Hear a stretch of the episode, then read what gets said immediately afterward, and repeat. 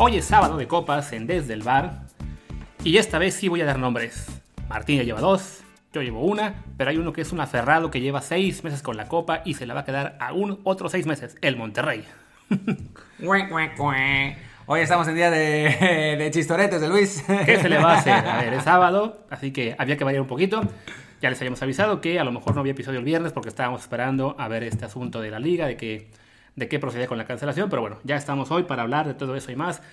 Matías Palacio, ¿cómo estás? Bien, bien, gracias Luis Herrera en un, programa que tenemos, pues que tiene varios temas. Yo la verdad es que no encontré como un tema fuerte, fuerte, por eso, bueno, platicándolo con Luis decidimos dividir el programa en, en varios segmentitos de temas, de temas distintos. Obviamente la cancelación y lo del Santos es lo más importante, pero, pero bueno, eh, hay otras, otras cosas que pasaron también que, que vale la pena comentar y pues eso haremos en la próxima media hora, 40 minutos. Así es. Antes que nada, recordarle a los amigos que nos escuchan por Apple Podcast que por favor nos den reviews de 5 estrellas para que más gente nos encuentre. También estamos en Spotify, Google Podcast y todas las demás plataformas importantes en este ámbito. Y bueno, empecemos de hecho con otra información, entre comillas, información que ha surgido en las últimas horas, que es este supuesto guiño del América hacia Arturo Vidal y viceversa que pues vamos a matizar un poquito porque no, no hay, hay mucho donde, de dónde agarrarse, ¿no? No, es, la verdad es que hay, es, es bastante, bastante humo. A ver, el que la América podría ir por Vidal no es descabellado. O sea, es un tipo de jugador que la América, por lo menos hasta hace unos años, hubiera, hubiera perseguido, ¿no? O sea, desde el Piojo López, Zamorano, Miña, o sea, son ese tipo de jugadores que eh, a veces llegan a la América y que pues salvo Yalmiña, suelen funcionar bien. O sea, tanto el Piojo como Zamorano fueron, fueron jugadores importantes y al América le gusta traer esos, esos internacionales, ¿no? Ahora, en estas circunstancias, pues digo, ya hay más competencia, está la MLS, están las, las ligas del, eh, Medio Oriente, así que, que, no está fácil, pero bueno, no es imposible y, y bueno, valdría la pena comentar si eh, nos parece que, sea, que es una buena, sería una buena adquisición para, para las Águilas en caso de que, de que finalmente llegara, aunque partiendo de la idea de que no está fácil, ¿no? Sí, sobre todo que, bueno, primero vamos a explicar un poco cómo está todo, esta, todo este rumor que empezó a tomar fuerza ayer y es porque, bueno, ya alguna vez Vidal, cuando le preguntaron sobre el América, comentó que, que sí le interesaría, que le gustaría en algún punto, que conoce el equipo. A fin de cuentas, pues lo que hemos mencionado, ¿no? Ya estuvo ahí Zamorano y eso seguramente dejó una buena referencia en Chile. Pero eh, a fin de cuentas, lo que hizo que se elevara esto en las últimas horas fue de que por el cumpleaños de Vidal, Nico Castillo le manda una felicitación en vía Instagram y, y le dice, ¿no? Te estamos esperando aquí, ¿no? Y Vidal cita esa misma felicitación en sus propias historias de Instagram y entonces todo el mundo lo toma como de, ah, a Vidal le interesa el América. Y sí, Vidal sí efectivamente citó la historia de Nico Castillo, pero también otras 50 de gente que le envió felicitaciones, incluida gente de Colo Colo que también le pedía volver. Entonces, si no nos tomamos como de que, ah, se fijó en la del América y eso implica que viene, ¿no? Quizá más adelante podría venir, ¿no? De momento, pues con todo este tema de la pandemia y la economía que vamos a estar, no suena algo posible, pero sí, más adelante, como Martín comentó, es tipo de jugador que en el pasado le ha funcionado a las Águilas y que sin duda sería muy interesante verlo aquí en su etapa final como jugador profesional, ¿no? Sería interesante además porque a nosotros nos serviría para ver realmente la diferencia de nivel entre eh, la Liga MX y las ligas europeas, ¿no? Vidal llegaría del Barça, es un jugador que ha jugado bastante en el Barcelona dentro de todo. Cuando llegó eh, muchos criticaron que no parecía tener el, ADN Barça que tanto les gusta en, en Camp Nou, pero lo que es, lo que es cierto es que ha jugado y les ha funcionado en, cierto modo, ¿no? Es, es un jugador que técnicamente, para Europa, ¿eh? estamos hablando para Europa, en México seguramente la rompería, pero es técnicamente limitado, pero es eh, un jugador que, va, que pelea mucho, que, que, lucha, que es em, un, jugador que, ayuda mucho, que es más vertical de lo que uno, uno podría pensar, que además, eh, bueno, está, está muy, muy acostumbrado a la, a la, alta competición, ha estado durante años y años en Europa y que en circunstancias específicas le ha dado, le ha dado mucho al Barça, ¿no? Entonces, eh, sería, sería bueno para el fútbol mexicano, para la Liga Mexicana y también para nosotros, eh, para analizar si realmente qué tan lejos estamos de las ligas europeas, porque en principio, pese a que Vidal tiene 33 años y llegaría, pues, esencialmente, digo, no, sí llegaría de 33, pero no creo que llegara este verano, en todo caso llegaría el siguiente, ya cuando tenga 34, o sea, llegaría ya muy veterano, pues sí sería bueno ver si realmente eh, llega y domina la liga como lo han hecho otros jugadores de ese mismo perfil en el pasado. Sí, creo que también sería interesante que llegara para que la Liga MX este, no, no, no se quede completamente rezagada ante pues, lo que es la MLS, la Liga China y otras más que últimamente se están llevando a todas las figuras veteranas que buscan un retiro dorado en una liga menos importante, incluso Japón, que se llevó a varios españoles como Iniesta y Torres. Entonces, si la Liga MX en su momento, cuando aún era primera división mexicana, se trajo a, a Zamorano, al Piojo, también en caso de otros clubes trajeron a Bebeto, trajeron a Yalmiña, trajeron a, a Ronaldinho hace poco, pero sí, últimamente a Butragueño, el Celaya, evidentemente, que fue el que más funcionó. Michel, o sea, no han llegado últimamente tantos nombres, así que uno piense, ah, esta figura viene a, retirarse. Eh, creo que la última fue probablemente Ronaldinho. O sea, desde entonces eh, Guiñac no era tan, tan, tan, popular, fue un, caso, fue un caso muy particular. Pero y rompió la liga, ¿eh? Se rompió. Pero sí, sería bueno que la liga demuestre en México que también puede traer jugadores que atraerán público, porque a fin de cuentas es algo que que le puede pegar eso al interés del público mexicano, ¿no? que ya no está viendo jugadores de gran nivel, de gran calibre y de gran cartel internacional llegar aquí a jugar al menos un par de años como ocurrió en el pasado, que no todos funcionaron, algunos sí, algunos no. Butragueño fue yo creo que el que más, el que mejor eh, legado dejó porque vino a un club pequeñito y lo hizo subcampeón. Y hubo otros como Yalmiña o Bebeto que pues, lamentablemente no, no hicieron lo que se esperaba de ellos, pero bueno, siempre es bueno para una liga como la mexicana saber que también es un... Eh, un lugar al que pueden llegar jugadores populares y que, y que la gente eso les emocione, ¿no? Pero bueno. Esta temporada Vidal, 22 partidos, la mayoría de ellos empezando desde la banca, eh, ha sido titular 7-8, 6 goles, 2 asistencias, 3 tarjetas amarillas. La verdad es que pues, no son malos números para un jugador de 33 años que está en uno de los mejores equipos del mundo y sin duda, bueno, sería, sería un jugador importante, bueno, son, parecería ser un jugador importante eh, para el América, ¿no? Así es. Pero bueno, ya esa historia no tendrá mucho recorrido más en los próximos semanas o meses, así que vamos ahora al tema, al tema fuerte, entre comillas, de, de este fin de semana, que es, primero que nada, la cancelación de la liga. Ya sabíamos que iba a ocurrir, se confirmó ayer. Creo que no tenemos mucho más que añadir a lo que ya dijimos el miércoles, ¿no? No, no hay mucho más que añadir, simplemente eh, decir que eh, empezaron a salir otra vez esas teorías absurdas de la conspiración. Eh, Faitelson extrañamente después de que tres días antes había dicho que, bueno, no es tan extraño, pero después de que tres días antes había dicho que lo mejor era proteger la salud de los jugadores, empezó a decir que cómo podían eh, cancelarla, que estaban viendo otra vez por el negocio. Eh, sabemos que es el personaje de Faitelson y, lo que está buscando es, eh, son esos clics porque pues, o sea, si fueran realmente el negocio, hubieran jugado la, lo que quedaba del campeonato sin que importara, sin importarles realmente la salud de los jugadores. Entonces, em, entonces digo, no, no, no, no va por ahí, ¿no? Y después Gómez Junco, pero bueno, en fin, Gómez Junco. Eh, y también más o menos en lo mismo, ¿no? Quejándose de los dueños.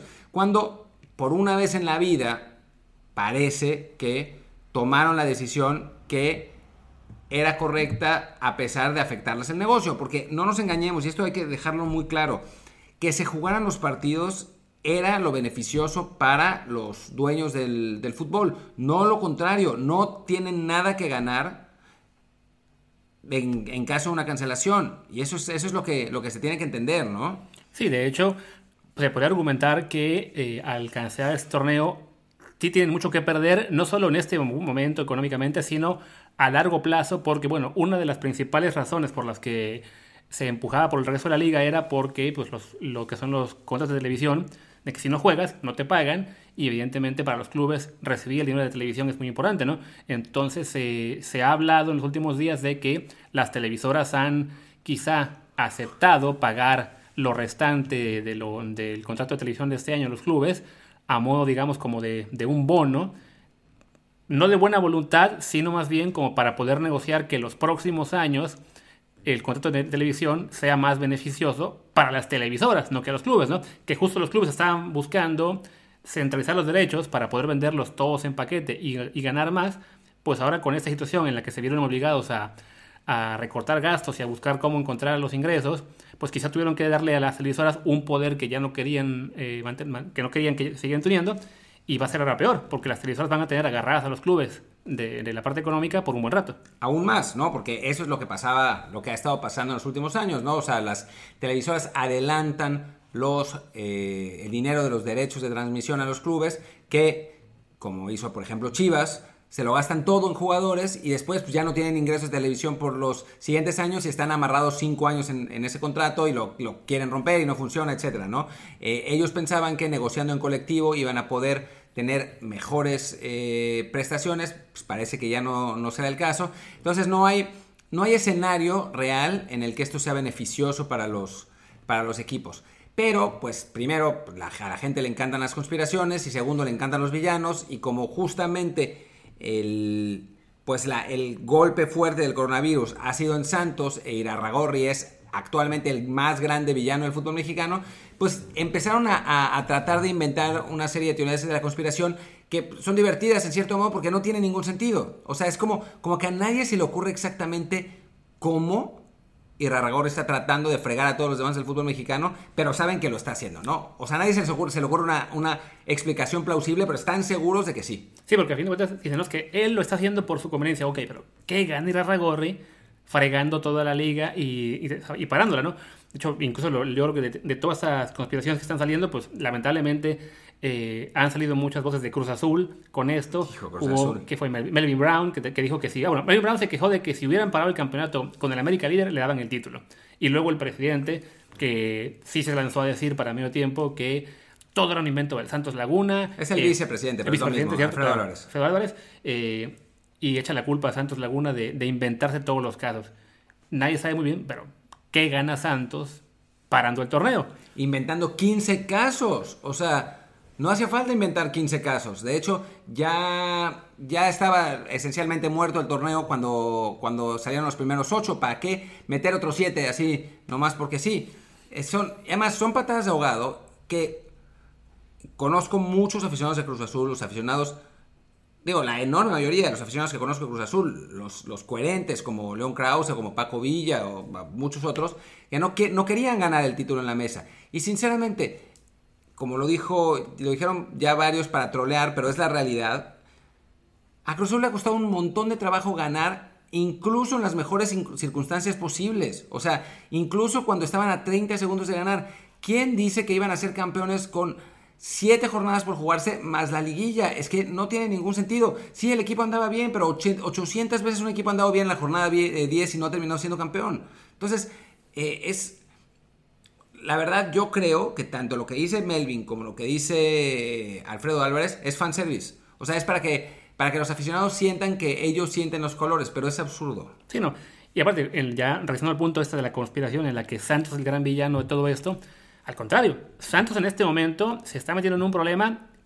No será tan grave como lo sería si estuviéramos en una liga más seria, porque a fin de cuentas, que en Santos Laguna haya 15 casos, cuando en el resto, cuando en Europa, por ejemplo, se han hecho pruebas y han aparecido 6 casos en una liga, 8 en otra, 10 en la que tuvo más, y que aquí tengas un club que, que tiene 15, o sea que prácticamente más de la mitad del primer equipo está contagiado, si te preguntas, bueno, ¿qué está pasando ahí?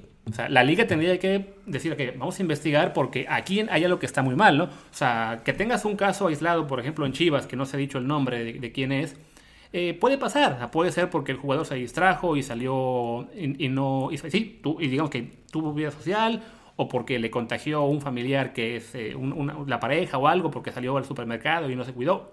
O sea, un contagio por club o dos puede ocurrir, no, no es lo ideal, pero pero descuidos hay y en México en este momento además sabemos que sí hay, ya, ya está corriendo el virus muy, muy fuerte en algunas partes, ¿no? Pero 15 ya te habla de que, ok, las teorías que uno puede esgrimir son básicamente dos. O que los jugadores se juntaron en esta dichosa fiesta de Jonathan Orozco, de la que solamente sale en la foto, y ahora Orozco es quien está tomando la culpa por todos, o uno empieza a pensar, a lo mejor estaban entrenando eh, clandestinamente porque no debían, y así es como se contagiaron. O sea, uno de ellos llevó el virus al vestidor y, los contagió a todos. O sea, no hay manera, o sea, no es lógico que en un mismo club 15 jugadores se hayan contagiado.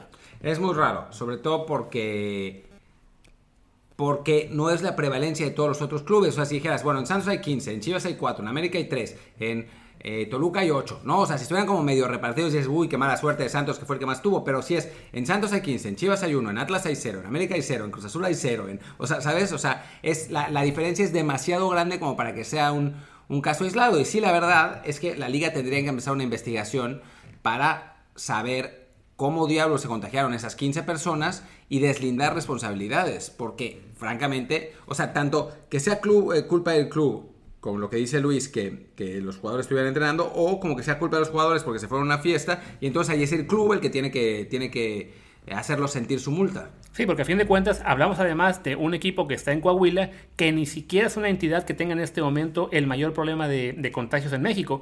Yo estaba revisando las estadísticas y Coahuila era, si no me equivoco, el estado número 20 en casos totales y el 18 per cápita, o al revés, una de las dos, pero bueno, hablamos de un estado en media tabla, por así decirlo, cuando en realidad, o sea, si esto ocurre a lo mejor en Ciudad de México, en el Estado de México, en Tijuana, uno pensaría, ok, es más factible. Sabemos que esos son los puntos en los que el virus está más, eh, más disperso en la población en este momento. Coahuila no, Coahuila es un estado que está relativamente llevando bien esta situación y además pues, están pegados a Durango, que es la zona esta de la laguna, y Durango es de los tres estados que menos casos tiene, entonces no tiene sentido que 15 jugadores se hayan contagiado cada uno por su lado. No, bueno, y cuando Coahuila había, eh, o sea, el día que se anuncian los ocho casos de Santos, la Secretaría de Salud de Coahuila había reportado dos casos en total de coronavirus ese día. O sea, para que vean la diferencia entre la prevalencia habitual de la enfermedad en el estado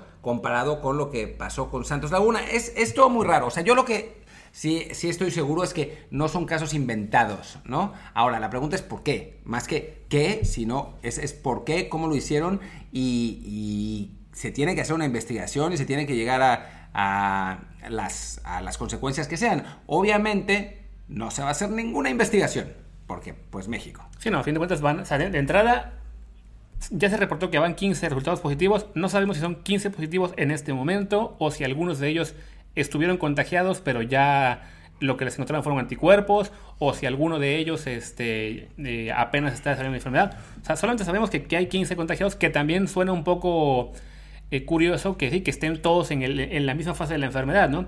Si son además, si son asintomáticos, como señalan todo, está el riesgo de que todas sus familias hayan este, tenido contacto con ellos. Entonces, ahí sí hablamos de una posibilidad de dispersión importante, que a fin de cuentas es como se generan los focos en, los países en los países donde ha habido eh, focos importantes de, de, de contagios es por un evento en particular. Aquí en España, donde estamos nosotros, un evento que tuvo un, gran impacto en esto fue un, funeral en, el área del País Vasco, en el que supuestamente de ahí se contagiaron 60 personas y eso fue lo que detonó la, epidemia en esa región, ¿no? En otros casos ha sido una boda. entonces, en este caso, si en Santos efectivamente hay 15 contagios, tienen que investigar no solo la liga por el tema de que de averiguar qué fregados pasó y ya sea sancionar al club o el club, los jugadores, sino por salud pública se tiene que hacer un, verdadero seguimiento de, ok, ¿qué pasó aquí? ¿Cuántos contagiados hay? ¿Están sus familias este, con ellos todos bien, bien localizados? ¿Qué contactos tuvieron con el resto del mundo para, pues sí, para, para asegurarse de que no resulte ser el Club Santos Laguna un foco de contagio en toda la región? Sí, y ah, de lo que decías, no eh, los jugadores de Santos no es que hayan desarrollado anticuerpos porque las, las, pruebas que se desarrollaron fueron PCR. Así que en teoría, en teoría tienen la enfermedad activa. Vamos a ver, ¿no? O sea, y si tienen la enfermedad activa, se tienen que cuarentenar en este momento y no pueden, no pueden salir ni a la esquina porque son un riesgo de contagio para todo el mundo. Está, rara la situación y ojalá que los próximos días nos den eh, un poco más de claridad. Lo que sí eh, vale la pena insistir y dejar claro es que a Santos y a Irarragorri, estoy harto del nombre Irarragorri. O sea, porque más si se llamara Iraragorri sería más fácil que Irarragorri. Pero bueno, en fin. Eh, señor Iraragorri, cámbiese el apellido, por favor. Señor Orlegui, vamos a decirle desde ahora. Que a Orlegui le, le favorezca en algo que se cancele el torneo. Eso no. O sea, métase en la cabeza. No hay nada, nada, nada eh, ayudaría a que, a que le ayudaría a Santos a que se cancele el torneo, salvo, y esto sí es, puede ser una ayuda, que no puede jugar un torneo con 15 enfermos y entonces tendría que jugarlo con, con el equipo B. Pero pues nadie querría jugar el torneo con 15 enfermos, ¿sabes? No, no hay pero no hay ninguna cosa oscura en cuanto a dinero, ¿no? Em, y entonces, pues es, una, afectación, pero lo que sí hay que ver, ya para dejarnos de repetir 80 veces, es qué carajos pasó. Así es.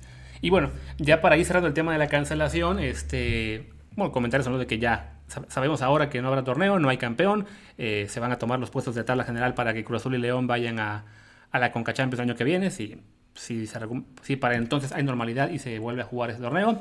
Eh, quedó una cosa muy curiosa con la tabla de cocientes, de que al parecer los siete partidos que no se jugaron de cada club, pues el partido correspondiente del próximo año va a contar doble para la tabla de cocientes. Es una cosa rarísima. O sea, si, si no se jugó el Puebla Chivas en el Cuauhtémoc, pues el Puebla Chivas del próximo año va a valer 6 puntos para la tabla de cocientes, no la general. Pero además, ¿a quién le importa la tabla de cocientes? Ya, no hay descenso, da lo mismo. Lo de la multa, supuestamente. Pues, pero pueden hacer la multa por la temporada, no por las tres temporadas. Es, o sea, estamos en una, en una época surrealista en general y en una época del fútbol mexicano muy surrealista. O sea, eh, el fútbol mexicano siempre ha sido surrealista. pero esta vez sí está, pero nos estamos llevando la, palma. Y pues eso nunca serán buenas noticias para para el, fútbol, mexicano. Y bueno, una cosa de la que sí podíamos platicar. Eh, que además es surrealista. Que además es surrealista. No, no voy a hablar del surrealismo todavía, porque yo sé que estás en lo de Sevilla-Veracruz, pero no, no. la otra. Ah, ¿cuál de todas? Mazatlán. Ah, Mazatlán. Bueno, eso también podemos hablar. Pero antes de eso, para no, para no terminar lo de lo de cancelación y coronavirus, sí han salido algunas versiones de gente sobre qué podría pasar en el fútbol mexicano a partir de esto. Y en general, lo que ha salido es que eh, los clubes tendrían menos dinero, lo que han pensado, cosa que es obvia, que podrían contratar menos jugadores, lo que es obvio y no, y voy a explicar por qué. O sea, sí, es verdad que los clubes mexicanos tendrían menos dinero, pero los clubes mexicanos son normalmente propiedad de grandes grupos empresariales que no van a ser tan afectados como los clubes mismos, mientras que los clubes argentinos, chilenos, ecuatorianos, eh, colombianos, bla, bla, esos sí son clubes per se, o sea, por, ellos mismos. Y entonces, obviamente van a tener que valorar, valorar a sus jugadores aún más bajo de lo normal.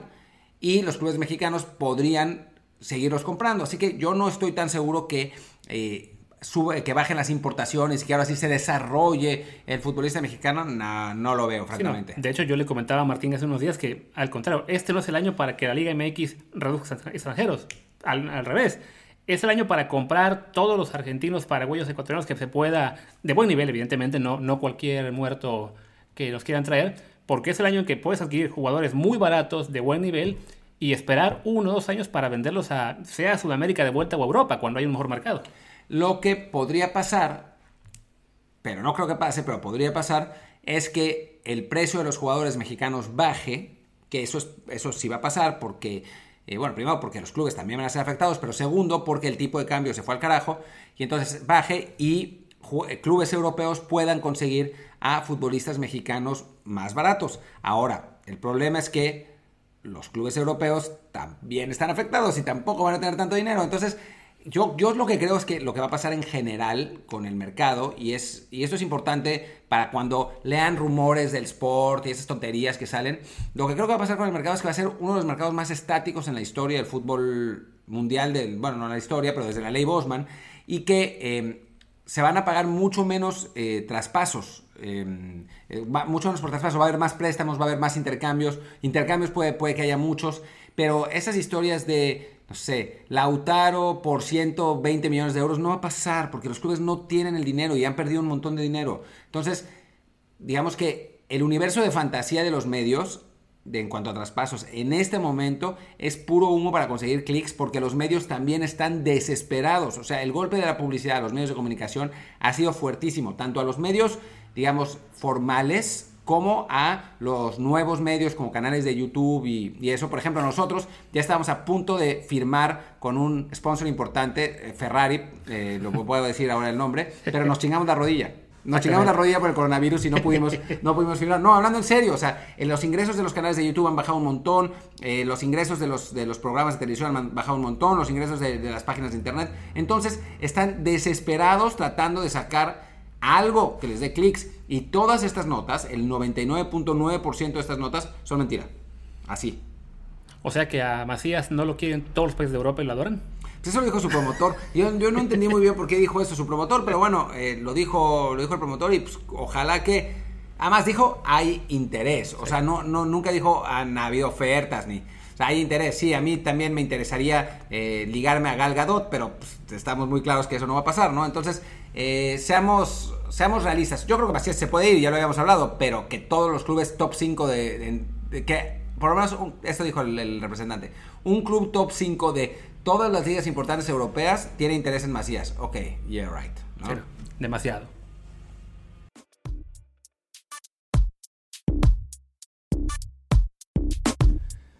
Si a partir de este punto escuchan un poco distinto el podcast en cuanto al volumen de las voces o nuestro ánimo, es porque de hecho ya habíamos grabado el resto del programa y justo cuando estábamos a punto de publicarlo nos dimos cuenta de una información que saca hoy el fantasma Suárez respecto a, hablando de surrealismo, pues un nuevo cambio en la Liga MX que sería que Mazatlán, esta plaza que en los últimos días se dijo que tendría nuevo equipo de primera división, pues aparentemente ese equipo va a ser el Morelia que se muda a esta ciudad de Sinaloa. ¿Cómo es, Martín? Pues nos habíamos pasado polemizando dónde podría ir este equipo de Mazatlán y el fantasma nos lo cebó en... Bueno, por suerte no habíamos publicado porque, porque ahora pudimos, pudimos hacerlo y ahora podemos eh, platicar con conocimiento de causa. ¿Qué opino? Pues a mí me, no me gusta el hecho de que desaparezcan al Morelia, un equipo tradicional que, que para mí tiene muchos recuerdos. Eh, cuando yo iba creciendo era un equipo muy humilde que llegaba a semifinales en, en el fútbol mexicano. Después lo compró TV Azteca y perdió un poco de esa aura, eh, pues... De humildad, de humildad, equipo, sí, equipo pequeño que llega a semifinales, que las pierde con el América porque no saben si hay penales o no hay penales. Sí saben, pero el, la Tota Carvajal se trata de chicanear al, al, al, resto de la gente. Pero bueno, son campeones eh, un, un, año en 2002, si no, me, si no me equivoco, y desde entonces habían navegado ahí. La verdad es que sí habían navegado medio en la, en la mediocridad, ¿no? Habían tenido mejores resultados que lo que su plantel indicaba, pero ciertamente no era un equipo de los de la parte de arriba de la tabla. Lo que pasa es que también el otro candidato, que era el Puebla, pues tampoco. Tenía una, una trayectoria, pues, similar en realidad. Un equipo muy tradicional, muy potente en los años 80, cuando con Manuel Apuente ganan dos campeonatos, si no me equivoco, después ganan uno más, eh, y con muchos años, pues, entre segunda, como, como se llamara en ese momento, primera A, supongo, entre en la segunda categoría y la primera, sin realmente eh, llegar a, a, cuotas mayores. Recuerdo aquella vez que jugaron contra, si no me acuerdo, ya no me acuerdo si fue en unos cuartos de final, unas semifinales contra Pumas, que los sacamos en, en los últimos minutos. Pero, pero bueno, fuera de eso no habían, no habían podido trascender mucho más. Sí, no. Además, con el caso del Puebla, en algo que mencionábamos en el programa grabado que ya no van a escuchar, es de que es este Puebla que ya ha pasado por esta experiencia de no desaparecer y aparecer, sino descender y comprar franquicia. Entonces el Puebla actual en realidad era, ya ni siquiera recuerdo si el Querétaro o el Curtidores o uno más.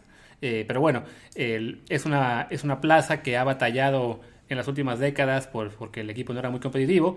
Mientras que Morelia, si bien tuvo problemas de descenso durante unos pocos años, se había mantenido más competitivo en general en la primera división, llegando a algunas liguillas, a semifinales, incluso, bueno, Martín mencionaba el título que ganó, que le ganó el Toluca, y después otra final que también jugó contra Toluca y la perdió. Y una más contra Pumas, contra Pumas que, la perdió. Que, la perdió. yo estuve en esa final, por suerte, y también contra Monterrey también jugó una final que perdió, o sea, es un equipo que ha estado peleando en los últimos años, en la de Monterrey 2013, quizá no me acuerdo muy bien, pero sí, entonces... Mal que bien, en, lo que va del siglo, cuatro finales para un equipo modesto como Morelia es bastante más de lo que se puede decir del Puebla. Pero en algo de lo que comentaba, bueno, ¿por qué se va Morelia y no Puebla a, Mazatlán?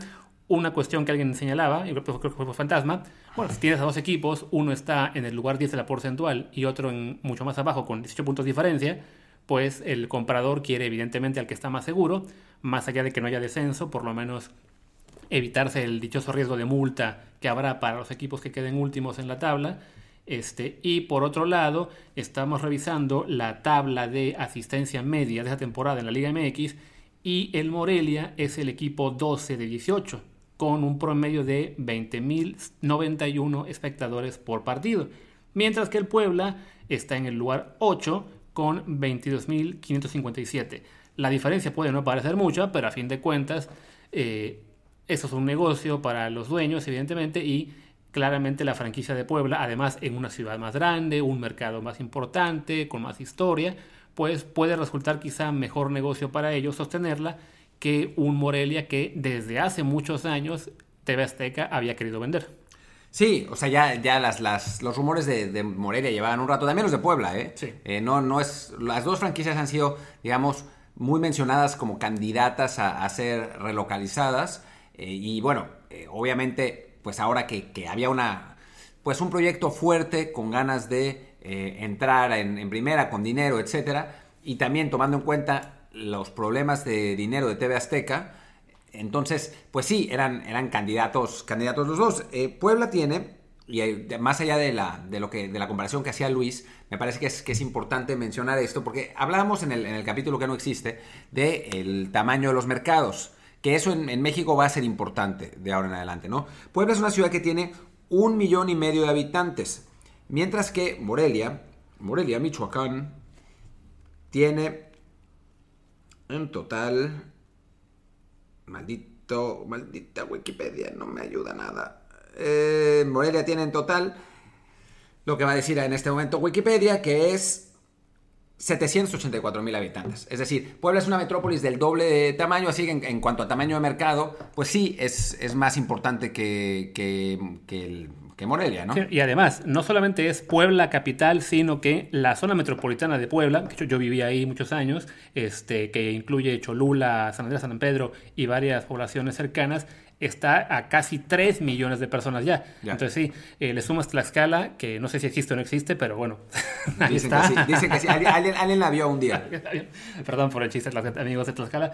Eh, sí, o sea, es un mercado definitivamente mucho más grande que el de Morelia. Hasta ahora en México no había sido tan importante este tema de los mercados. Yo creo que si, si algunos de ustedes son fans de los deportes estadounidenses, siempre han visto ese tema de que eh, hay mercados grandes como Nueva York, como Los Ángeles, que, que, siempre tienen peso. En el caso de la NFL, por ejemplo, que pues, nosotros seguimos mucho, está el hecho de que la ciudad de Los Ángeles fue por años y años eh, algo así como que la, la pinza que usaba la liga para presionar a otros equipos para construir mejores estadios, sobre todo las ciudades, para que pagaran fondos, para que usaran fondos públicos para construir estadios, porque si no, se llevaban el equipo a Los Ángeles, donde puede ser más negocio. Y creo que en esta nueva etapa de la Liga MX, en la que no habrá descenso, y por tanto no a muchos clubes podrían eh, caer en esta mediocridad de, ah, pues no, no, peleo nada, no tengo que invertir demasiado.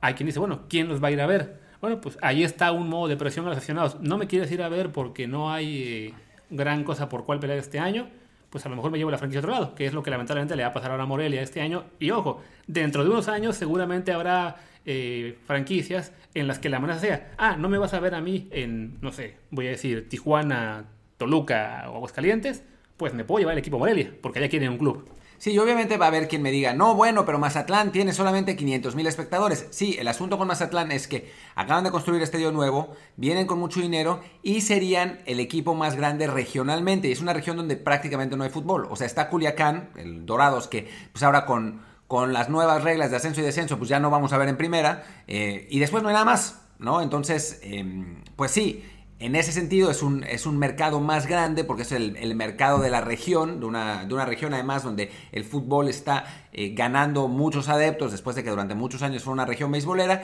y Morelia tiene el problema de que no había un grupo de empresarios fuerte que quisiera mantener el equipo en la plaza que se lo comprara TV Azteca, mientras que en, en Mazatlán sí.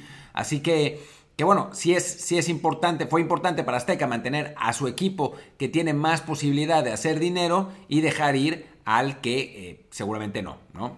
Sí, no. Y que bueno, lamentablemente, pues esto no, digo, le, pasa a Morelia, como en su momento le pasó a La Piedad, también en Michoacán, que se lo, lo convirtieron en Veracruz. Entonces sí, habrá sedes en las que va a ser cada vez más difícil mantener equipo de primera división, por lo mismo, porque el mercado es pequeño, porque no hay suficientes empresarios, sobre todo eso, que no hay empresarios locales dispuestos a hacerse cargo del equipo, entonces esto va a, causar que otras plazas que sí puedan aportar el, capital suficiente eh, se lleven a los clubes, pero de nuevo, es muy probable que en este nuevo esquema de la Liga MX, en el que supuestamente solo será seis años, pero que bien podemos esperar que sea más tiempo, en el que no hay descenso, empecemos a ver cada cierto tiempo esta mudanza de franquicias porque los dueños de una de un club no vean ya más negocio en mantenerlo y se ofrezca el mejor postor, así, aunque el, mejor postor acabe siendo de una ciudad aparte, como, y aquí vamos a dar paso al otro tema que teníamos grabado, que habrá que repetir, que es la ciudad de Veracruz. La ciudad de Veracruz, ahora vamos a ver qué pasa, ¿no? Porque en el, en el otro episodio, que ya va a ser como un episodio legendario que nunca existió, eh, en el otro episodio hablábamos que era posible que el equipo de Mazatlán fuera la franquicia 19 y Veracruz fuera la franquicia 20. Pues sabemos que en México a veces no es así, pero en general es mejor tener franquicias pares para tener un calendario completo, ¿no? Entonces, analizamos que será la posibilidad. Ahora, si Mazatlán reemplaza a Morelia, pues quién sabe qué va a pasar con esto de Veracruz si es que lo de Veracruz se materializa. Y lo de Veracruz es que el Sevilla, Club de Fútbol, está interesado, en principio, y eso es una información que más o menos tenemos contrastada, en revivir la franquicia de los tiburones rojos de Veracruz, pero para ello tiene que cumplir con una serie de restricciones que les explicará Luis. Sí, bueno, básicamente lo que sabemos es que si hay un interés de, la gente de Sevilla por repetir un poco la experiencia del Atlético que compró la franquicia del San Luis, la revivió porque yo también estaba congelada y este, la subió a primera división. En este caso el interés es en revivir el Veracruz directamente en primera según los reportes de prensa semana, la Liga MX ya les ha dicho que si quieren la franquicia son 20 millones de dólares más hacerse cargo de las deudas que ha dejado el Veracruz en las últimas administraciones.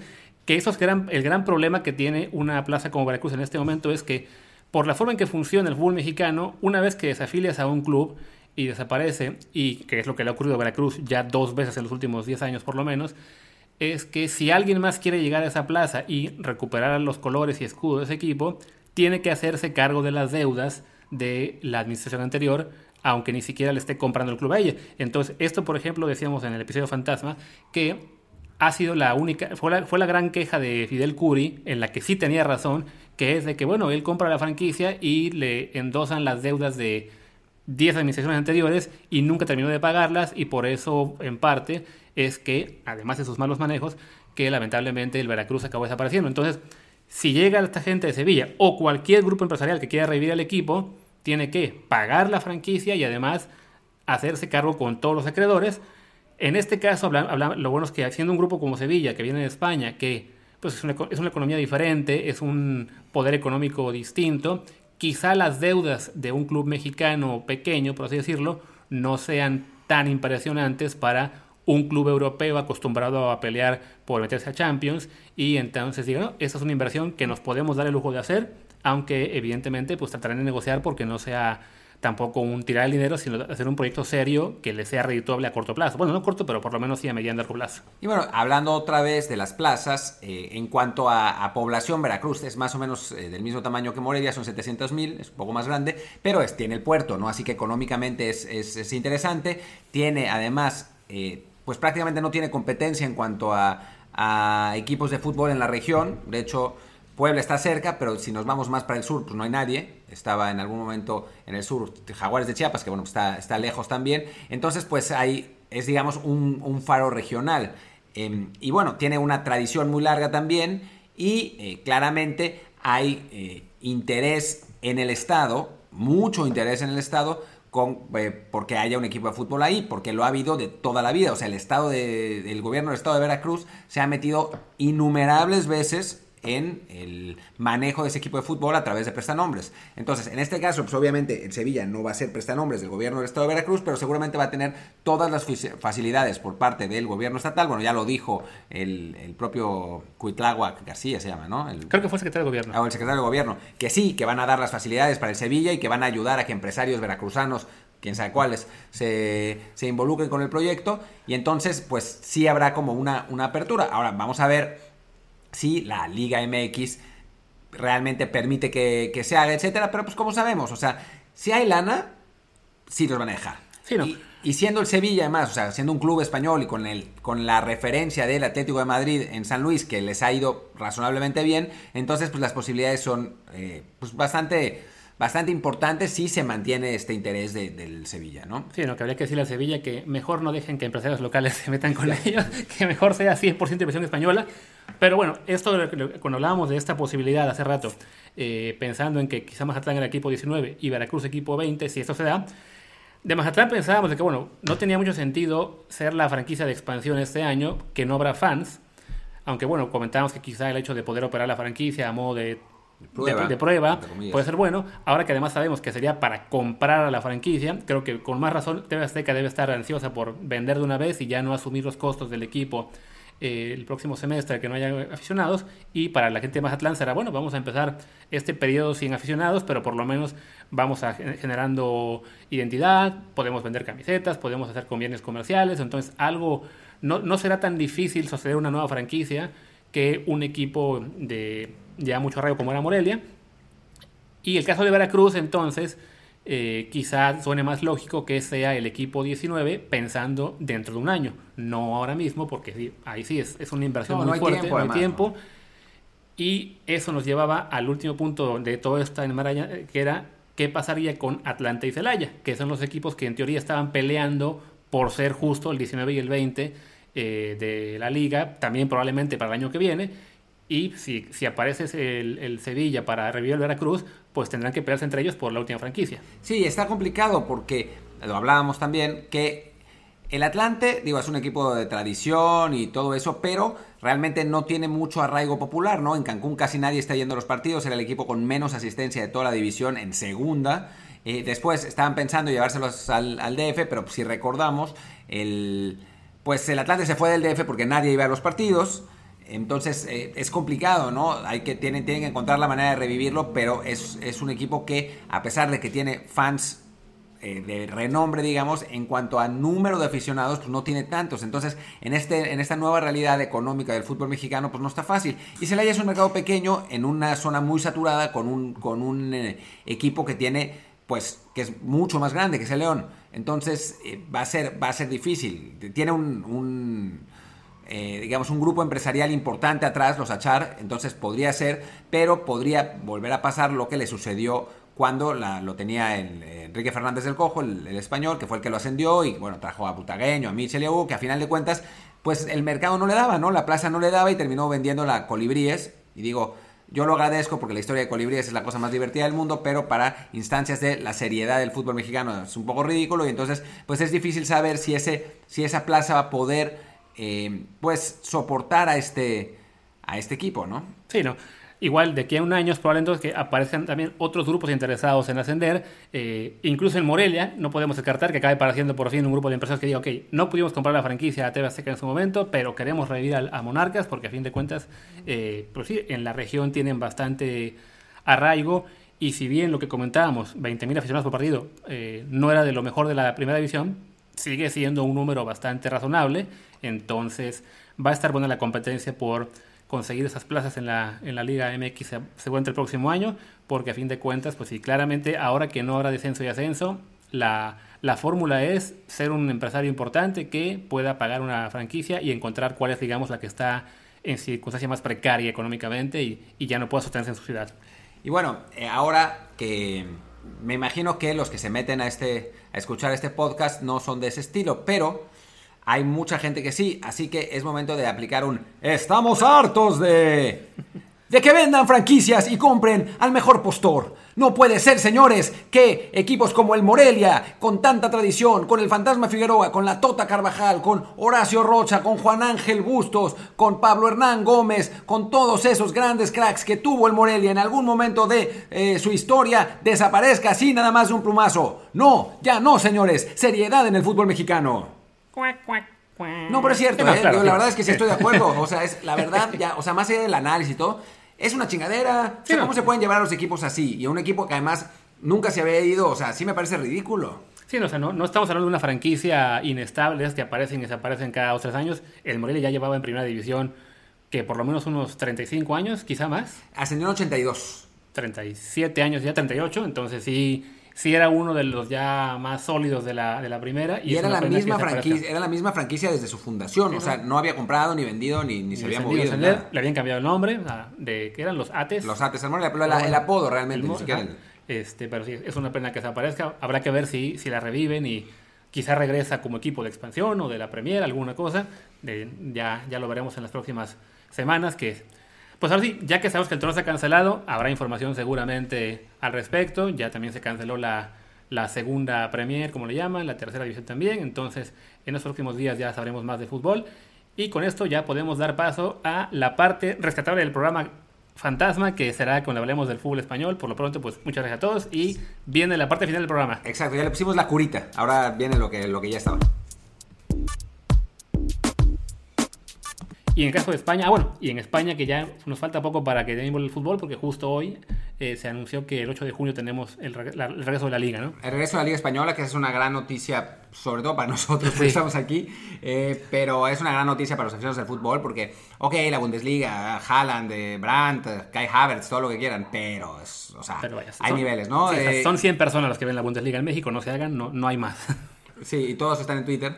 Em, pero, pero la Liga Española es otra cosa. Vamos a ver qué pasa con la Premier, porque todavía hay un montón de contagiados en Inglaterra, aunque están totalmente insistentes en que, en que sí va a volver esta temporada. Em, pero la, noticia de que la Liga vuelve, no vuelve el 8 de junio, es la semana del 8 de julio, junio, literalmente, que es un lunes. Ah, claro. Entonces, va a ser el siguiente fin de semana. Parece que el primer partido es el 12. Pero bueno, o sea, ya es, ya es una gran noticia porque además no falta mucho. O sea, si estamos hoy a 23 de mayo, en una semana se nos acaba mayo, después de la siguiente semana son dos y ahí ya es la famosa semana del 8 de junio. Así que los clubes van a tener que, digo, ya están entrenando en solitario, van a tener los que, ya los que están en fase 1 me parece que ya eh, se les permite entrenar en grupos. Pero, en teoría en la 2. En la 2. O sea, en teoría van a llegar a la fase 2 apenas, la mitad de España, y entonces pueden entrenar en grupos la mitad de España que esté en esa fase eh, va a ser un poco curioso pues ver cómo se maneja esto con la otra mitad que no esté aún en esa fase adelantada, pero bueno, habrá algún permiso especial seguramente. Sí, porque además las, la parte de España que está, digamos, más atrasada en este término de la desescalada que le llaman aquí son Madrid y Barcelona. Entonces, de una forma u otra les tienen que dar chance de que entrenen o va a haber aquí una revolución también por el fútbol. Sí, porque bueno, además, digo, si partimos de que Madrid y Barça, aún entrenando menos, deberían tener superioridad, está bien. Pero el español que está peleando el descenso, el Leganés que está peleando el descenso, el Getafe que está peleando la Champions, el Rayo Vallecano que está peleando el descenso, o sea, el se ascenso, levantaría. El ascenso. El, ascenso, perdón. El Atlético, o sea, se levantarían en armas, ¿no? Sí, ¿no? Y, ya, por ahí la Real Sociedad sale campeona. Ay, sería buenísimo. Sería buenísimo. Vamos, Real, gol de Real. Pero bueno, pues ya, llegamos hacia el final, así que pues muchas gracias a la gente que nos acompañó el día de hoy en Apple Podcast. Recuerden los reviews de 5 estrellas y volveremos en, ahora sí el lunes en nuestro horario y día regular con más información o con a ver qué. Ah, sí, va a estar aquí con nosotros Ben Hayward. Sí, Ben Hayward. Ojalá, ojalá el lunes, vamos a ver si no pasa nada. Tendremos también, no creo que el lunes, pero en la semana, eh, esto que les, que les contamos desde Sevilla. Y bueno, vamos a tratar de buscar invitados y un poco más de de, seriedad, pero, pero bueno, si siguen pasando cosas como que salen 15 infectados de coronavirus de algún club, pues bueno, las noticias tomarán eh, prioridad sobre lo demás. Así es. Pues bueno, muchas gracias. Yo soy Luis Herrera, mi Twitter es arroba luisrha. Yo soy Martín del Palacio, arroba martindelp. Chao. Chao.